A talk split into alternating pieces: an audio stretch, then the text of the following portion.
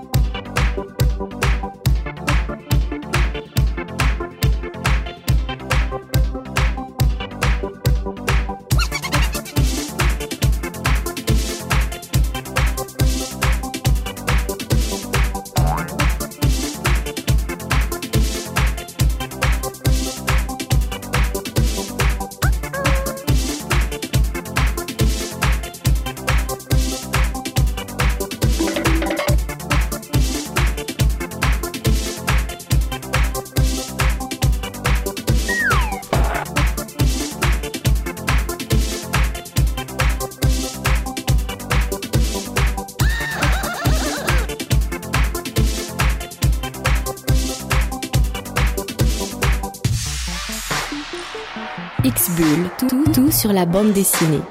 Tout sur la planète bande dessinée, comme tous les lundis soirs de 19h à 20h.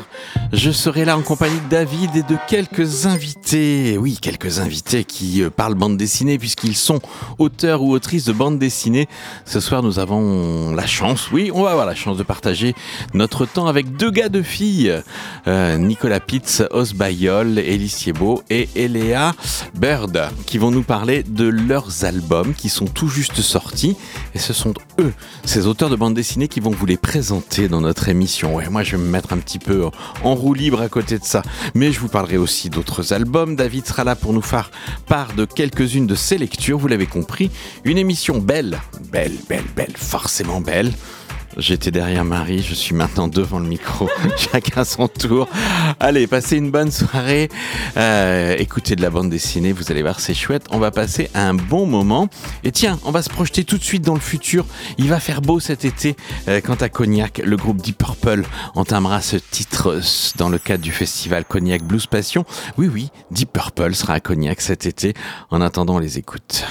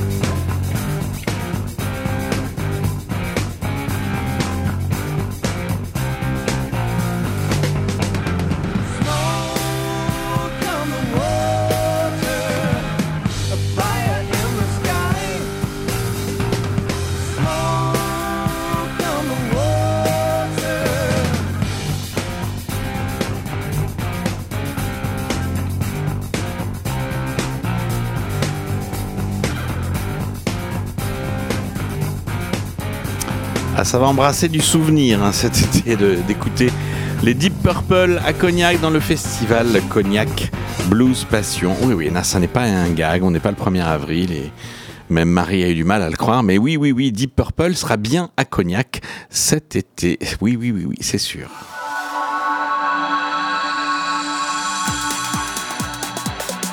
Bande dessinée avec euh, un récit complet proposé par Marion Montaigne. Ça s'appelle Nos mondes perdus. Alors, si vous voulez savoir qui a inventé le mot dinosaure, comment à partir de fossiles l'humanité a-t-elle deviné que la Terre était autrefois habitée par d'impressionnantes espèces désormais disparues, eh bien, il faut vous lire Nos mondes perdus, puisqu'avec cet album, Marion Montaigne répond à toutes ces questions qui l'obsèdent depuis qu'elle a été bouleversée par Jurassic Park. Elle raconte comment des savants français, Buffon, Cuvier et surtout des Britanniques, William Buckland ou Richard Owens ont posé les bases de la paléontologie, la science des fossiles, quitte à écraser de leur ego la concurrence, surtout quand elle était féminine. Eh oui, encore un domaine où les filles, vous vous êtes fait bananer par des gars qui avaient plus d'ambition que vous et peut-être moins de talent et moins de culture. Mais bon, par la même occasion, la dessinatrice revient pour la première fois sur sa propre vocation scientifique qui a été contrariée. Bon, je pense que nous, les lecteurs de BD, on est contents puisque si elle n'a pas fait scientifique, on a la joie de lire ses bandes dessinées. On retrouve la marque de fabrique de Marion Montaigne, cette facilité à nous emporter vers sa passion, la science. Grâce à une narration propulsée par des gags et des clins d'œil, grâce à cette culture pop qu'elle affectionne et qu'elle glisse comme ça au hasard d'une page, euh, Marion Montaigne nous embarque dans ces mondes perdus. Alors que les dinosaures occupent depuis, plus depuis très longtemps une place de choix dans notre imaginaire, euh, la dessinatrice remet à plat les connaissances en la matière. Elle reconstitue comment, de trouvailles en tâtonnement, la science parfois aidée par l'art, a brossé le portrait très robot de ces espèces éteintes. Ce récit passionnant et drôle surprend par sa teinte autobiographique, car si Marion Montaigne se consacre ici à la paléontologie et aux fossiles, c'est parce qu'elle s'interroge sur la trace que laissera l'humanité sur notre planète. Vous l'avez compris, un très gros album de 208 pages euh, en couleur euh, que nous, qui nous est proposé par les éditions d'Argo et qui nous propose de découvrir nos mondes perdus avec cet humour aussi ravageur et des apports théoriques et des apports scientifique non négligeable. Le récit complet est dans les bacs, 208 pages en couleur pour 24,50 euros. Ça, c'est de la bande dessinée.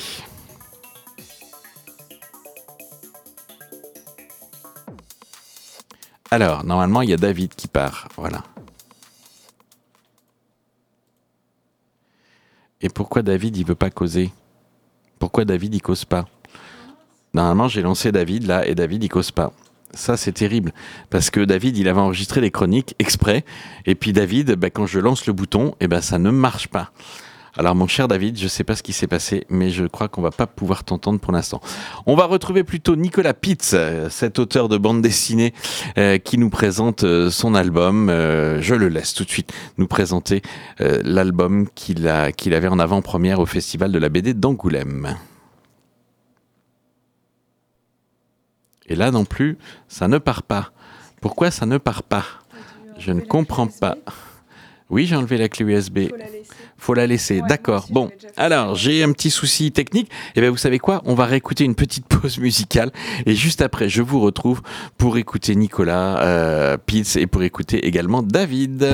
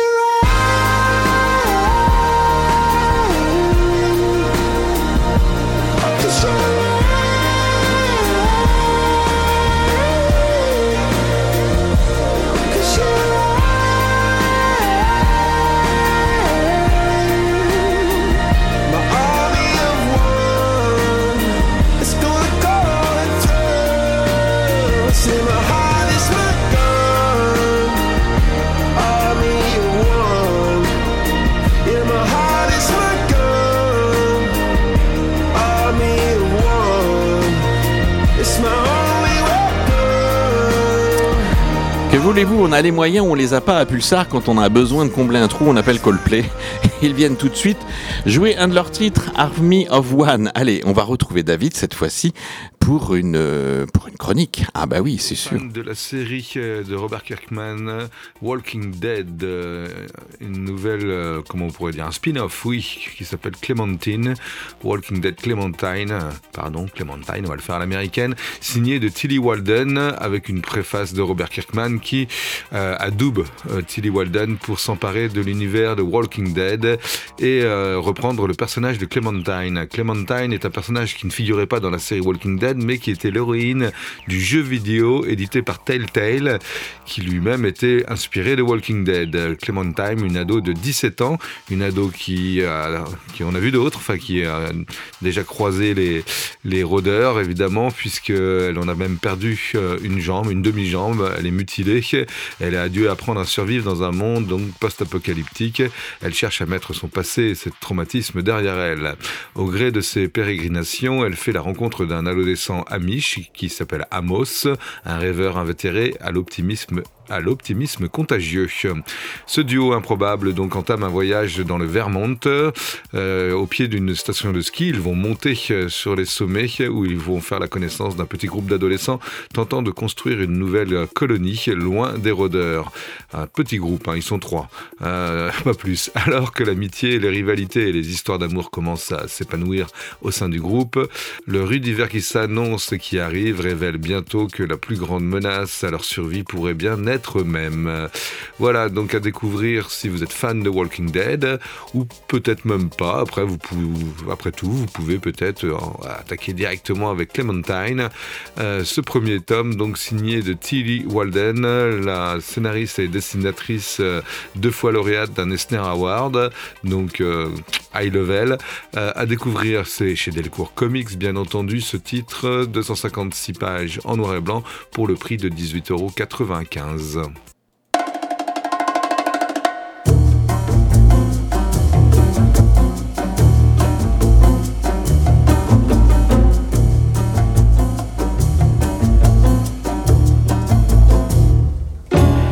Nicolas Pitts a adapté chez Rue de Sèvres le roman de Gary D. Schmidt qui s'appelle Jusqu'ici tout va bien. Il nous raconte ben, son premier rapport avec le roman et avec cette histoire. Et c'est un roman que j'ai dévoré en fait. Je suis tombé amoureux, on me l'a proposé. Euh, chez Rue de Sèvres, en fait, c'est l'école des loisirs. Donc ils ont des bibliothèques géantes pour les ados et euh, pré-adultes. Et euh, en fait, mon éditrice m'a proposé ce bouquin en disant il faut absolument que tu lis ce truc. tu vas tomber amoureux. C'est un, un, auteur américain. Le bouquin a reçu plein de prix. il est sorti il y a 4 ans maintenant. Et ça fait 4 ans qu'on négociait pour avoir les droits d'adaptation du bouquin. Et en fait, euh, bah, ça s'est fait. Euh, donc ça a pris deux ans quand même de négociation. Et ensuite, bah, j'ai mis deux ans pour faire le, bouquin. Ça, c'est la naissance. Voilà. Après, la concrétisation de passer du roman euh, avec les droits achetés à des planches et qui donne une bande dessinée comme on a vu, comment tu as commencé à travailler? Comment tu t'es débrouillé? Parce que d'habitude, le scénariste, on peut l'appeler, on peut lui demander des explications, on peut lui demander des précisions, on peut lui faire des suggestions. Là, avec un romancier, ça se passe pas comme ça ça se passe pas du tout comme ça. En fait, le bouquin, donc, euh, c'est très étrange parce que c'est, on a juste une brique hein, entre les mains et on se dit de cette brique, je dois faire une autre brique, mais qui pas du tout, c'est pas le même média, donc je vais devoir transformer un bouquin en BD. Donc ça, c'est mon boulot en fait. C'est une partie de mon travail que j'adore. C'est parce que j'adore dessiner, je suis dessinateur, je suis scénariste aussi. Mais j'adore aussi prendre l'œuvre de quelqu'un d'autre et la transformer, la changer de média. C'est un transmédia un peu bizarre, mais c'est trop génial de faire ça en fait. C'est une partie de, mon job que je préfère. J'ai déjà fait quatre fois, quatre fois aux éditions Rue de Sèvres. Donc adapter des romans en bande dessinée. Et c'est un jeu euh, qui, est, magique. Moi, ça me prend, euh, ça me prend au trip quand je le fais parce que euh, je peux tout découper, je m'amuse, je découpe des pages, euh, j'y vais quoi. Et donc je, vais changer l'ordre des pages, je vais changer des choses, etc. Parce que ce qui fonctionne en littérature va pas forcément fonctionner en BD. Et l'inverse, hein, c'est la même chose. Donc c'est aussi mon job d'essayer de faire que tout se tienne en une BD et que ça donne quelque chose qui se, qui, qui se lise, qui se, qui se fasse autant aimer en BD qu'en livre. Ça, c'était le point de départ. Maintenant, de quoi nous parle cette bande dessinée Jusqu'ici tout va bien? Alors c'est l'histoire de Douglas, en fait, qui est un ado justement, qui est dans vraiment une famille compliquée en fait. Il a, ça se passe dans les années 60 euh, aux États-Unis. Euh, c'est important parce que on n'en parle jamais de cette période des États-Unis où on voit euh, l'homme qui marche sur la lune, euh, on voit Woodstock, on voit que des trucs ultra positifs. En fait, c'est l'Amérique qui gagne, mais il y a la mauvaise Amérique d'à côté qui est celle de la guerre du Vietnam, donc qui était une guerre absolument atroce, qui aura un impact aussi dans l'histoire. Mais en fait, c'est un peu une espèce de déchéance aussi parce que euh, tout va bien pour l'Amérique, sauf que dans la vie de cet ado, il y a rien qui va en fait, absolument rien. Dès qu'il essaie de faire quelque chose de, de cool, en fait, il n'y a pas l'argent, euh, on le tabasse, euh, il n'y a rien qui va dans sa vie en fait. Donc c'est un peu triste. Mais il faut s'accrocher en fait parce qu'il y a un message ultra positif euh, dans cette histoire, c'est que Douglas, on va le voir évoluer en fait. À chaque fois, il se prend une pêche, mais il rebondit en fait. Il se dit bon ben comment je vais détourner ce- cette espèce de truc? Qu'est-ce qui est fait pour moi? Comment je trouve ma voie moi en tant qu'adolescent dans un monde qui est pas fait pour moi en fait? Le monde, il, il est pas fait pour euh, ce Douglas. Et donc, il débarque euh, de New York dans euh, dans une campagne en fait, pas loin, parce que son père euh, dit qu'il faut déménager, donc toute la famille déménage. Il se retrouve à la Cambrousse. Alors quand on est de New York City, 1968, euh, on arrive dans un petit bled tout pourri où il y a personne, etc. Et ben c'est un peu le caïd du bled. hein. Donc il arrive, il fait ouais, moi je viens de New York. euh, hop, il se pose sur son vélo, hop, un vélo qu'il a volé, et il fait euh, bon, euh, c'est moi le, king ici. Il n'a pas volé le vélo, vous, trouverez ça, vous, vous avez qu'à le lire. Mais en gros, c'est un peu le sentiment qu'il a. Sauf que très vite, il se rend compte que tout le monde s'en fout de lui. En fait, c'est un adolescent. L'homme va marcher sur la lune. Euh, il y a bientôt Woodstock, il se passe des trucs incroyables. Lui, il n'existe plus en fait comme individu, et donc en fait, il peut tout refaire lui-même. Il peut rechanger sa vie. Parce qu'il avait l'impression que son destin, c'était d'être un espèce de mauvais garçon qui allait finir mauvais garçon. Il a des frères d'ailleurs qui sont des mauvais garçons, et en fait, lui, il se pose la question est-ce que je peux être autre chose qu'un mauvais garçon?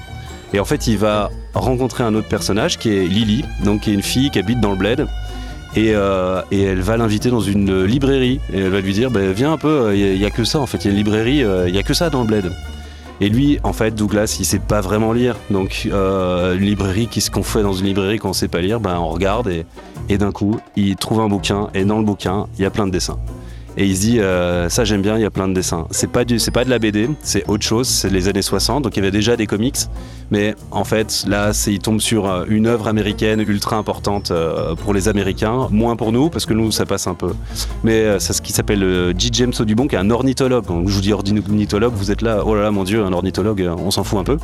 Mais pour lui, c'était hyper important parce que c'est des magnifiques, c'est des grandes planches qui font presque un mètre sur. Enfin, c'est très grand comme dessin et c'est super beau. Et il tombe amoureux littéralement du dessin. Il se dit, bah, je vais essayer de les recopier. Et donc, à la librairie, il vient tous les samedis et il commence à dessiner en fait. Et très vite, il est remarqué par le, libraire et le bibliothécaire qui le voit et qui dit, mais en fait, t'as un petit talent pour le dessin. Ça serait bien qu'on creuse ça. Et donc, on va le pousser. Et donc, il va essayer de faire du dessin, mais très vite, on va lui dire, ouais, le dessin. euh, c'est pour les filles, quoi. Tu vois, c'est c'est de la merde le dessin. Tu vas pas gagner ta vie en faisant du dessin, euh, il faut. Tu vois Et donc, en fait, il va lutter contre ça parce qu'en fait, tout est possible dans ce petit, euh, village.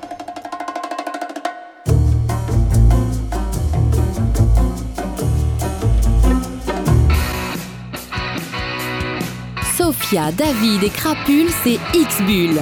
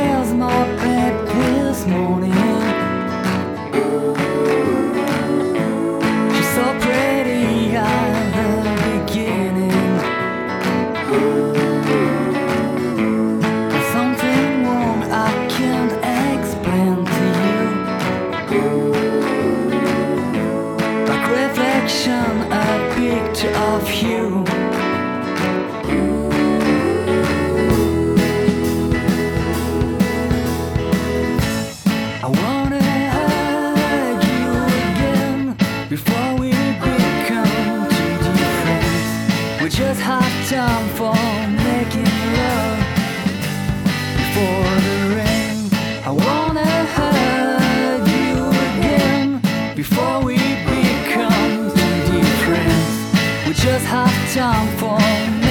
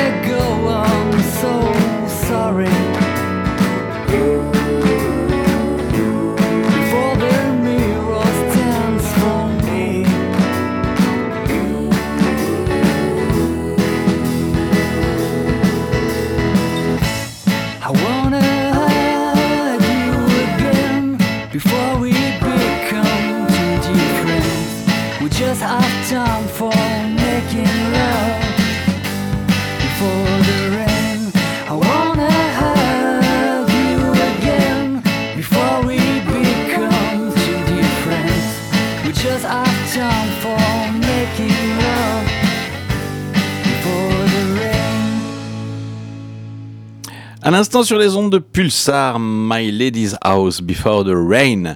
Vous l'avez entendu, Nicolas Pitts nous a présenté son album paru aux éditions Rue de Sèvres. Et tout de suite, c'est David qu'on retrouve, lui, pour euh, nous présenter un album qui lui a vraiment bien plu. Oui, oui, oui, oui. Un album qui s'appelle Inexistant. J'espère que je t'ai pas euh, spoilé le début de ta chronique, David.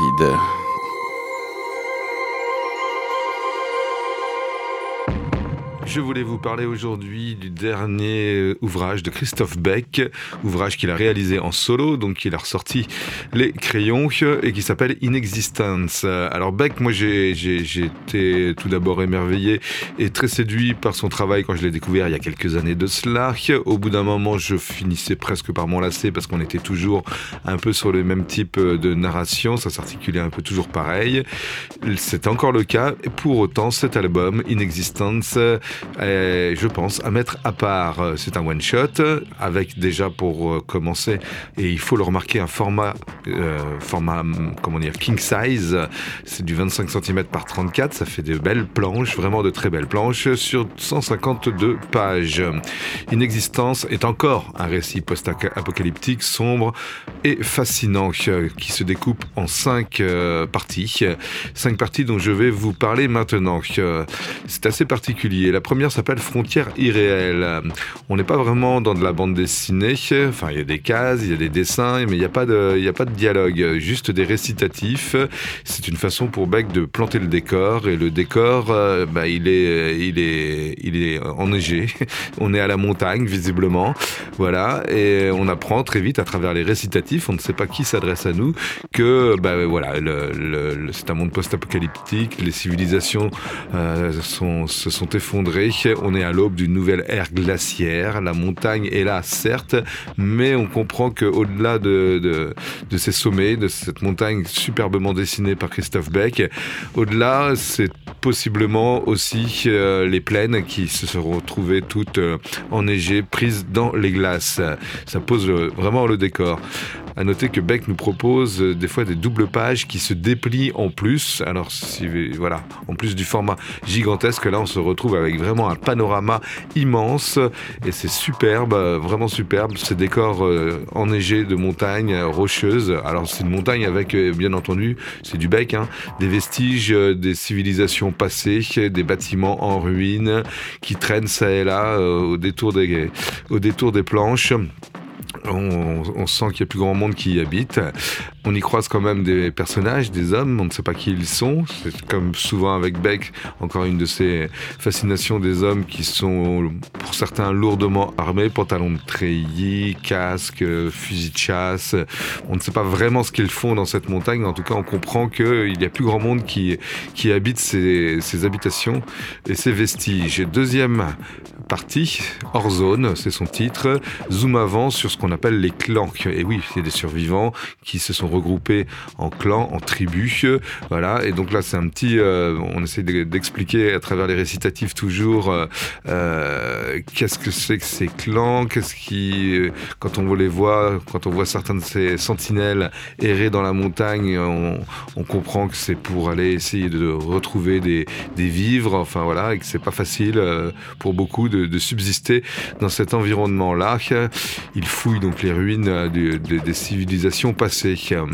Un troisième, une troisième partie intitulée L'enfant bleu. Là, du coup, on est vraiment dans de la bande dessinée, c'est-à-dire que Beck nous permet de faire la connaissance euh, d'un personnage qui s'appelle Sol. Il est sniper, euh, il appartient à un clan et il part en reconnaissance euh, dans la montagne. Il va s'aventurer un peu plus loin des hors zones à la recherche de l'enfant bleu. Mais l'enfant bleu n'est-il pas qu'une légende qui court, un enfant qui vivrait dans une citadelle perchée au cœur de la montagne. Donc là, on va, en effet, on est plus dans un format et dans un style BD, puisqu'on va quand même avoir des personnages qui interagissent et qui dialoguent les uns avec les autres.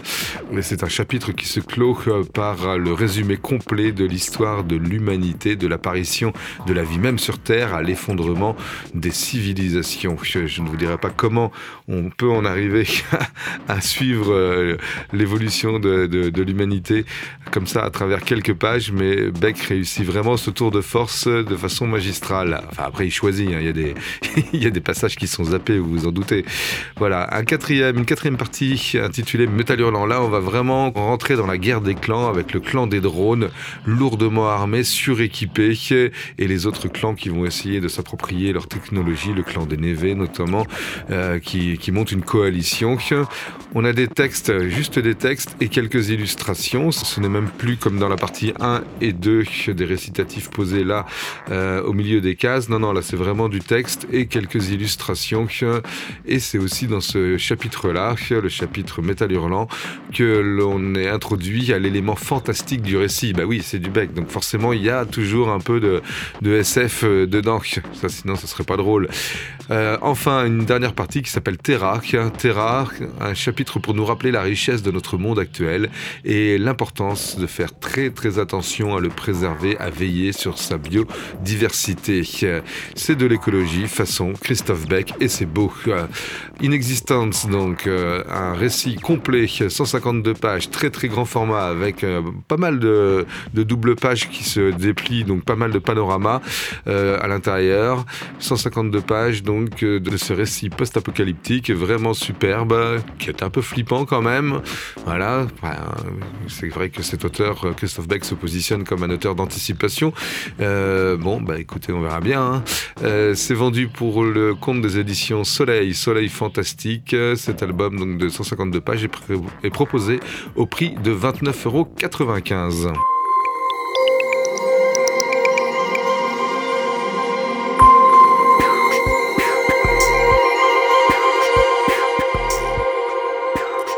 Eh ben, on va rester dans la même ambiance puisque les éditions Soleil Fantastique nous proposent une suite de séries avec le troisième et dernier volume du Château des Millions d'années. Ça s'appelle Le Marteau de Thor. C'est inspiré, c'est une adaptation. Cette série fantastique de trois albums est inspirée des romans de Stéphane Briz. Alors, P-R-Z-Y-B-Y-L-S-K-I. Brzybilski, je vais, le dire comme ça, Brzybilski, voilà, pas Stéphane, je vais te l'appeler Stéphane. C'est Stéphane qui écrit des romans comme ça qui ont été plébiscités par la critique. Et là, ce sont euh, Richard Denolan, le scénariste, euh, Zaito Vladetic, le dessinateur, qui propose une adaptation de ce château des millions d'années. Bon, on est au tome 3, donc vous l'avez compris, vous avez déjà suivi peut-être les deux précédents tomes. C'est Indiana Jones qui rencontre Roswell, le petit bonhomme de Roswell, en Irak. Voilà, hein, ça vous donne un peu le, genre. On, sauvé par des aliens, Sax Hauser ressent les effets dévastateurs de l'arme testée sur lui. Aux USA, se- pendant ce temps-là, aux USA se forme un complot pour récupérer la momie et la technologie des extraterrestres, mais une opération commando allemande est déjà en route avec le même objectif. L'affaire va maintenant dépasser l'issue de la guerre, car une flotte spatiale hostile approche de la Terre, et c'est tout l'avenir de l'humanité qui est en jeu. Il y a des jolies filles, il y a des Allemands, il y a des extraterrestres, il y a des choses assez incroyables qui se passent, je vous dis. Indiana Jones qui rencontre Roswell en Irak. Ça vous donne l'idée un petit peu de cette ambiance dans, ce, dans cet album. Très belle fin de ce triptyque. J'ai passé un bon moment à lire cette série euh, parue aux éditions Soleil, donc euh, je vous invite à le faire dans un style graphique réaliste euh, avec des, des choses qui sont bien menées jusqu'à la fin, des petites intrigues, des petits retournements de situation, des trahisons. Bah oui, c'est toujours les trahisons qui donnent le peps à l'histoire. Le château des millions d'années, 68 pages en couleur pour ce troisième volume, 15,95€ et c'est aux éditions Soleil Fantastique. On va continuer avec un album qui lui est plutôt dans l'humour, puisque Les Petits Riens de Lewis Trondheim, c'est le tome 9 qui est dans les bacs, ça s'appelle Les Chemins de Désir. De Singapour en Californie, de la course à son atelier montpelliérain, on va accompagner Lewis Trondheim sur les chemins de désir au travers de ses chroniques du quotidien. Ce sont des dessins, ce sont des dessins qui peuvent prendre quelques pages, qui peuvent prendre simplement euh, une page, recto verso, deux, trois pages, voilà. Mais on va suivre quelques petits moments de la vie, des petits riens de la vie de Lewis Trondheim. La police des mots fléchés, absente quand on a besoin d'elle, l'importance d'une valise bien faite, le danger des miroirs grossissants, l'utilisation de bouchons d'oreilles en plein désert. Ce sont des petits instantanés du quotidien que nous révèle euh, ce talentueux Lewis Trondheim.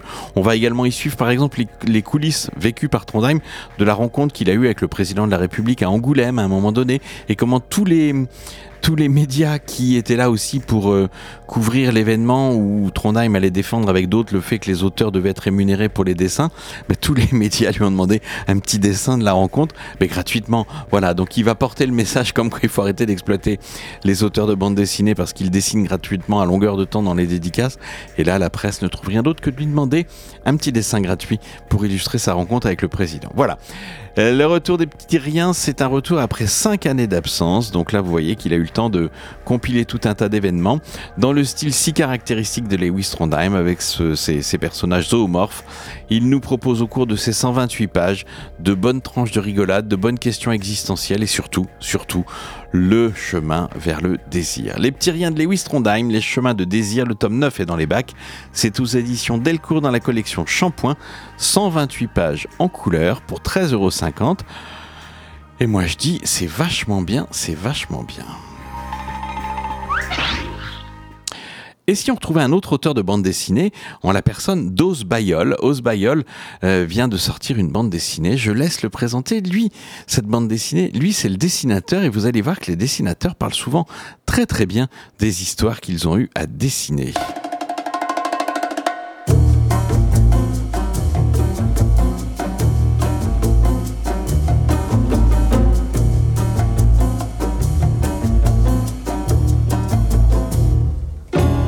Michael Minier et Os Bayol proposent un album intitulé Un dromadaire dans la forêt. C'est aux éditions Jargil. Os Bayol, le dessinateur, a eu le plaisir de nous raconter comment s'était passée la petite étincelle qui avait donné lieu à cet album. Fr- Franchement, c'est un projet qui me tenait à cœur. Et euh, surtout tout l'aspect social euh, que ça peut refléter, le- peut-être du racisme, enfin plein de, plein de thèmes abordés qui me tenaient à cœur. Et puis c'est pas commun quand même un personnage euh, peut-être euh, pas très blanc. Donc euh, j'aime bien, ça casse un peu les, les codes. Non, ça me tenait à cœur. C'est un chouette projet dont j'ai pu euh, prendre plaisir à, à faire. C'est ta deuxième collaboration avec le, avec le scénariste. Et là, comment ça s'est passé? Vous êtes appelé, il t'a appelé, c'est l'éditeur qui a joué les entremetteurs en disant j'ai une autre idée, euh, ça serait bien que vous travailliez à nouveau ensemble? Euh, ouais, c'est, on a fait notre premier projet donc débit, ça s'est très bien passé. Et en fait c'était pe- pendant cette collab- collaboration on a on, on s'était déjà mis d'accord pour la pour la suite. Et euh, du coup on a enchaîné euh, directement après. Et, euh, ça s'est très bien passé. J'ai, je pense que j'ai de la chance avec lui. En tout cas, il est super sympa, c'est super. Maintenant, on sait comment ça s'est passé. Mais alors, ça raconte quoi cette bande dessinée? Ah ben, déjà, quand on va ouvrir les, les premières pages, euh, ce sera notre héros, euh, personnage principal, qui, euh, suite à une rupture, décide de prendre la route pour s'aérer, donc repenser un peu au dernier moment avant la rupture. Et euh, donc perdu, plongé dans ses pensées, euh, euh, va arriver dans, des routes un peu de, campagne, il va un peu se perdre et au détour d'un virage va croiser un dromadaire. Alors qu'est-ce qu'il fait ce dromadaire? On se pose la question. et donc un peu groggy, complètement assommé, il va se mettre à marcher donc, dans une maison, dans, une maison la, plus proche, vers une maison. Et évidemment, va tomber en plein milieu d'une dispute familiale. Et, euh, et c'est suite à ça, l'aventure commence. Euh, euh, donc beaucoup de rebondissements et je laisse lui un peu de mystère autour de, de ses actions. Donc, comme moi, j'apprécie beaucoup les techniques directes, un peu traditionnelles, aquarelle aussi. Je savais d'emblée que je voulais travailler avec ce médium. Et, mais c'est vrai que j'aime bien mixer, mixer un peu tout ça pour, pour, me, pour faire plaisir aussi. Euh, J'aime bien travailler, euh, enfin rajouter des touches de crayon de couleur, de pastel parfois. Ça m'arrive souvent aussi de euh, numériquement de, de- de- reprendre un peu tout ça euh, sur Photoshop. euh, mais bon, j'aime bien varier un peu tout ça, mais globalement, ça reste que, du, euh, que de l'aquarelle euh, technique directe.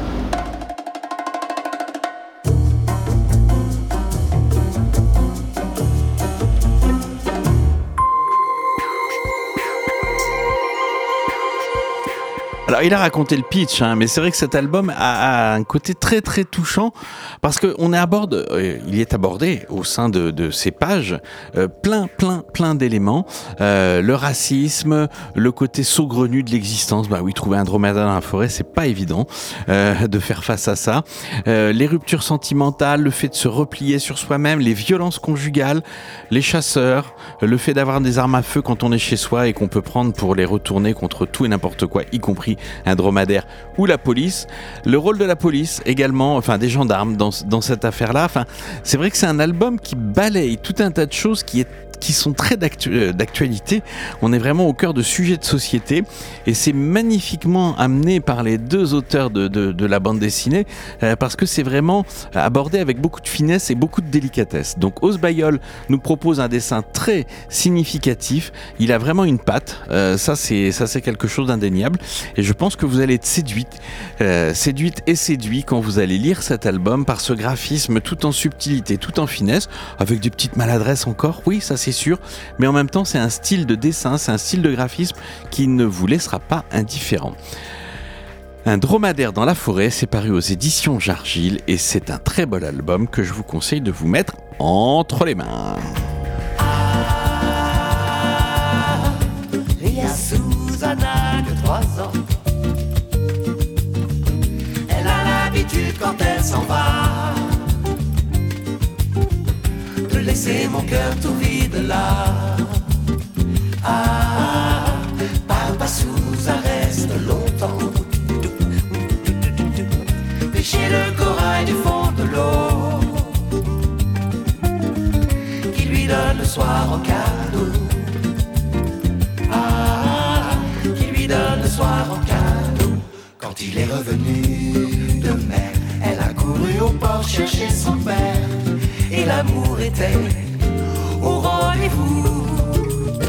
Et son joli sourire s'en va dans le sac de Sousa. Lia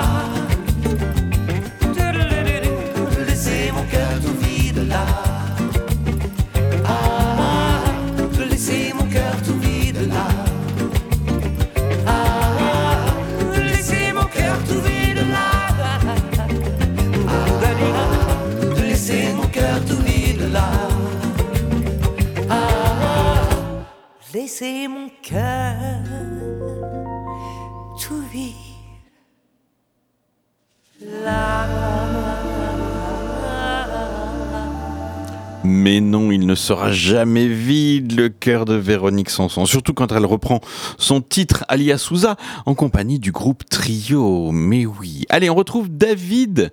David est là encore. Je vous présente ce soir un récit contemporain qui se passe dans le nord des États-Unis, euh, du côté de Philadelphie. Ça s'appelle Pill Hill, un récit complet euh, par Nicolas Brutzmann. Pill Hill, euh, récit sensible et incro- incroyablement poignant. C'est l'histoire autobiographique donc de cet auteur, Nicolas Brutzmann, qui va flirter avec la folie pendant une courte période de sa vie. Nick, Nicolas, donc, vient de divorcer de sa femme, qui ne sera d'ailleurs jamais nommée à aucun moment dans l'ouvrage. Il vient d'aménager dans un vieil immeuble du quartier de Pille Hill, à Rochester, dans le Minnesota, avec son jeune fils Henry, dont il a la garde presque exclusive. Bouleversé et plein de questionnements sur sa capacité à faire face à cette nouvelle vie qui s'annonce, il a visiblement à cœur de garantir le bien-être de son fils en s'efforçant de ne pas trop laisser paraître les multiples inquiétudes qui le secouent. Il pense notamment beaucoup à Drake, le jeune ado et fils de son ex-femme, que son ex-femme a eu avec un autre homme, le demi-frère aîné d'Henry, donc, avec lequel il avait noué une relation bienveillante, aussi forte que s'il avait été son propre fils. Seulement à l'heure du divorce, Drake a dû rester avec sa mère, impossible pour Nick d'en avoir la garde évidemment, et donc le gamin va devoir continuer de grandir aux côtés de sa mère sujette à la toxicomanie et en proie à la marginalisation. Euh, Nick parvient de temps à autre à accueillir Drake chez lui le temps d'un week-end pour des retrouvailles pleines de joie, de bonheur, et pour Nick, Drake et Henry. Au-delà de ce contexte familial un peu difficile, car Nick se doit également d'envoyer son fils Henry en week-end chez sa mère toutes les deux ou trois semaines, cette dernière va s'enfoncer dans les excès toujours plus profondément, elle est carrément hors sol, de moins en moins lucide. Un jour qu'il faisait une balade au St. Mary's Park à deux pas de chez lui avec son fils Henry, il va remarquer que sur un grand nombre des arbres qui s'y trouvent, quelqu'un s'est méticuleusement appliqué à y coller un chewing-gum à hauteur du regard. Cette, cette étrange et intrigante découverte va tout de suite interpeller Nick, qui dès lors s'interroge sur l'identité du coupable. Nick va chercher très rapidement à résoudre cette énigme et s'accrochera à cette quête tel un naufragé à une bouée, de manière obsessionnelle, dans les remous de sa vie familiale de plus en plus chaotique, jusqu'à presque en perdre la raison. Un récit donc intimiste, splendide, émouvant, très émouvant, chapitré, avec certains chapitres très intéressants. On voit notamment celui intitulé La guerre du chewing-gum de 1938, euh, 1939, pardon. Euh, un chapitre donc qui nous relate déjà l'historique de, de cette gomme à mâcher et la guerre qui fut menée aux États-Unis contre euh, la pollution sur les trottoirs euh, laissés par les habitants euh, suite à l'engouement pour euh, ce nouveau truc, le chewing-gum. Voilà. Euh, à travers ce récit, on voit aussi la rencontre de Nick avec Emily, une jeune femme très compréhensive, sa nouvelle fiancée. Autre rencontre avec un conspirationniste, James Martin, qui lui vend sur un marché aux puces une caméra de chasse qui arrive à lui mettre dans la tête euh, des, des idées un petit peu loufdingues sur l'existence des reptiliens qui gouverneraient le monde. En gros, il commence à perdre les pédales. Bon, allez, à découvrir aux éditions Delcourt ce récit, Pill Hill, très beau récit de 256 pages en couleur, vendu pour le prix de 27,95 euros. Merci David pour cette belle lecture. Allez, on va continuer avec euh, un duo d'autrices euh, qui, Élise et Eléa, qui nous présentent leur album Vierge, l'histoire de la virginité. Mais vous allez voir, elles vont vous expliquer comment ça a débuté et surtout comment ça se passe quand on ouvre la couverture.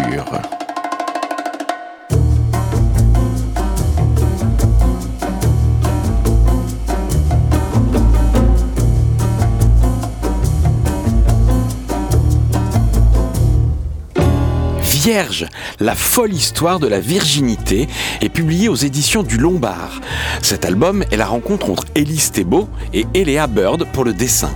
Élise Thébault s'est penchée sur le scénario, sur l'histoire. Mais comment tout cela a-t-il bien commencé? C'est une idée d'éditrice, il faut quand même le dire.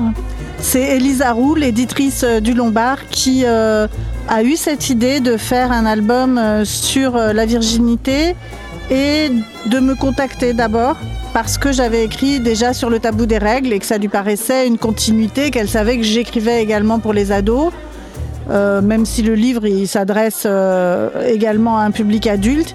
Et euh, par la suite, on a cherché une dessinatrice et il y a eu un coup de foudre assez immédiat avec le travail d'E- de- d'Eléa. Et c'est comme ça que ça a commencé. Ça a commencé très vite et très facilement en fait. Alors Eléa, toi, comment ça s'est passé le premier contact? Alors, euh, donc c'est effectivement notre éditrice qui m'a contactée. Et en fait, euh, moi, je connaissais déjà euh, le travail d'Élise. J'avais lu entre autres Ceci est mon sang. Et j'aimais déjà beaucoup. Et le sujet me parlait bien. Je me suis dit que c'est quelque chose qui n'était pas beaucoup traité. Quelque chose aussi que j'a- j'aurais aimé lire quand j'étais adolescente, mais aussi maintenant. Et j'ai dit oui tout de suite. Alors on ouvre la couverture et qu'est-ce qu'on trouve dans cet album? Alors c'est un, c'est un roman graphique sur des faits réels, mais des faits réels. Donc en l'occurrence, on parle du tabou euh, de la virginité, qui sont en réalité des fictions, des mythes, euh, des, euh, des préjugés, des idées reçues. Et on, est parti du principe que ce tabou tel qu'il existait était très peu interrogé qu'il avait le pouvoir de faire peur, euh, de mettre mal à l'aise, puisqu'il touche à l'intimité, puis que euh, euh, il, est rattaché à, des histoires de, violence, en fait. hein. La virginité, euh, c'est s'approprier le corps d'une personne et décider avec qui, comment, à quelles conditions elle aura des relations sexuelles, qu'elle le souhaite ou non. Et donc, dans ce qui nous a guidés au départ, c'était de, rendre ça euh, très accessible à travers ce personnage. On a créé un personnage qui est inspiré du moi, de la personne que j'étais à 14 ans, euh, qui s'interrogeait sur qu'est-ce que, euh, qu'est-ce que ça va être ma première fois, pourquoi est-ce que l'hymen ça existe, est-ce que vraiment on perd sa virginité?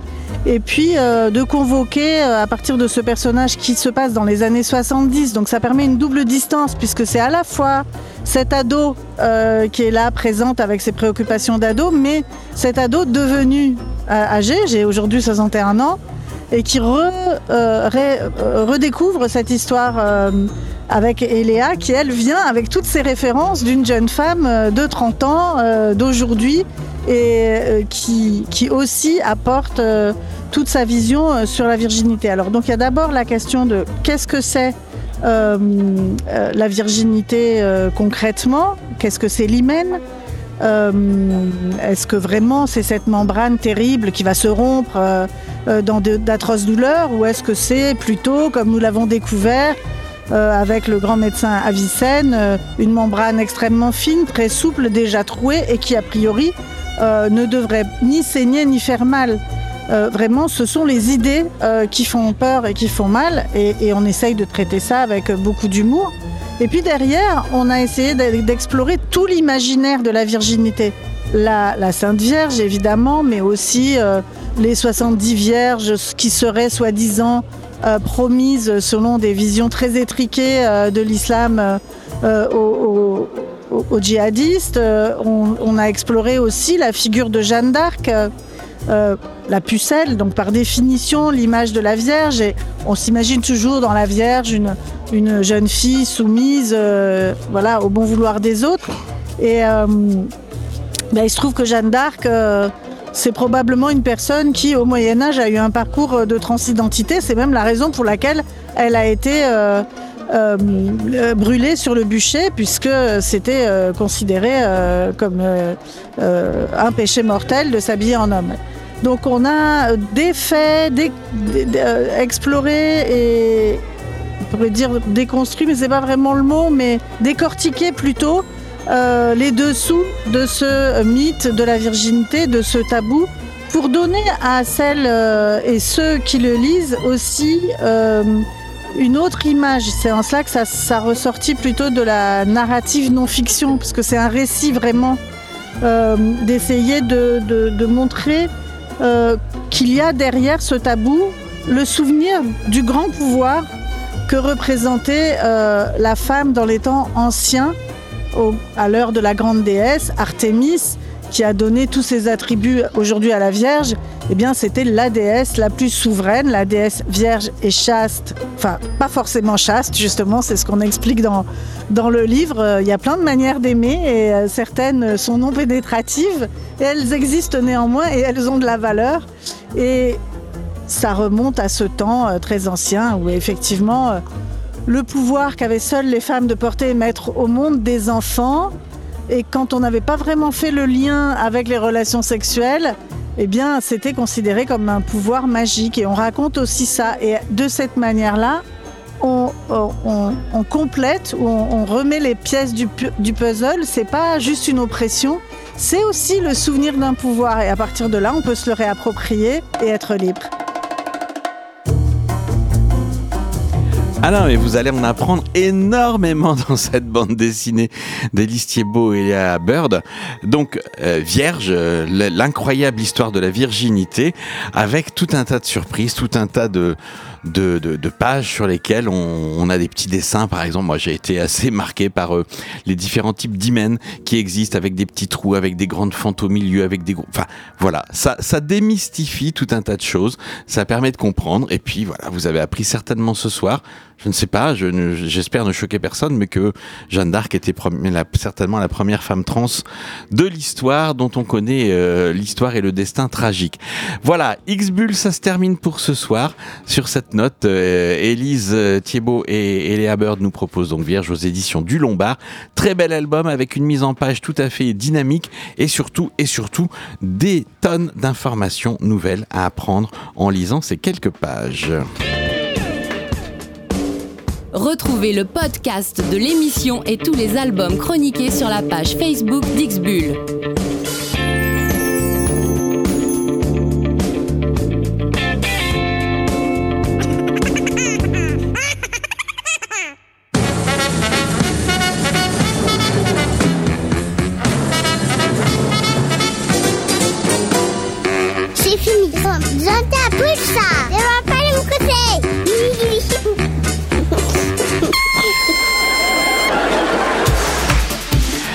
Allez, c'est terminé pour cette émission avec des petits moments de solitude, oui, comme au début, quand David ne voulait pas me rejoindre ou les invités non plus dans leurs interviews. Mais, mais finalement, nous sommes allés au bout. Vous avez passé un bon moment? Oui, quand même, ça a été. Alors, super.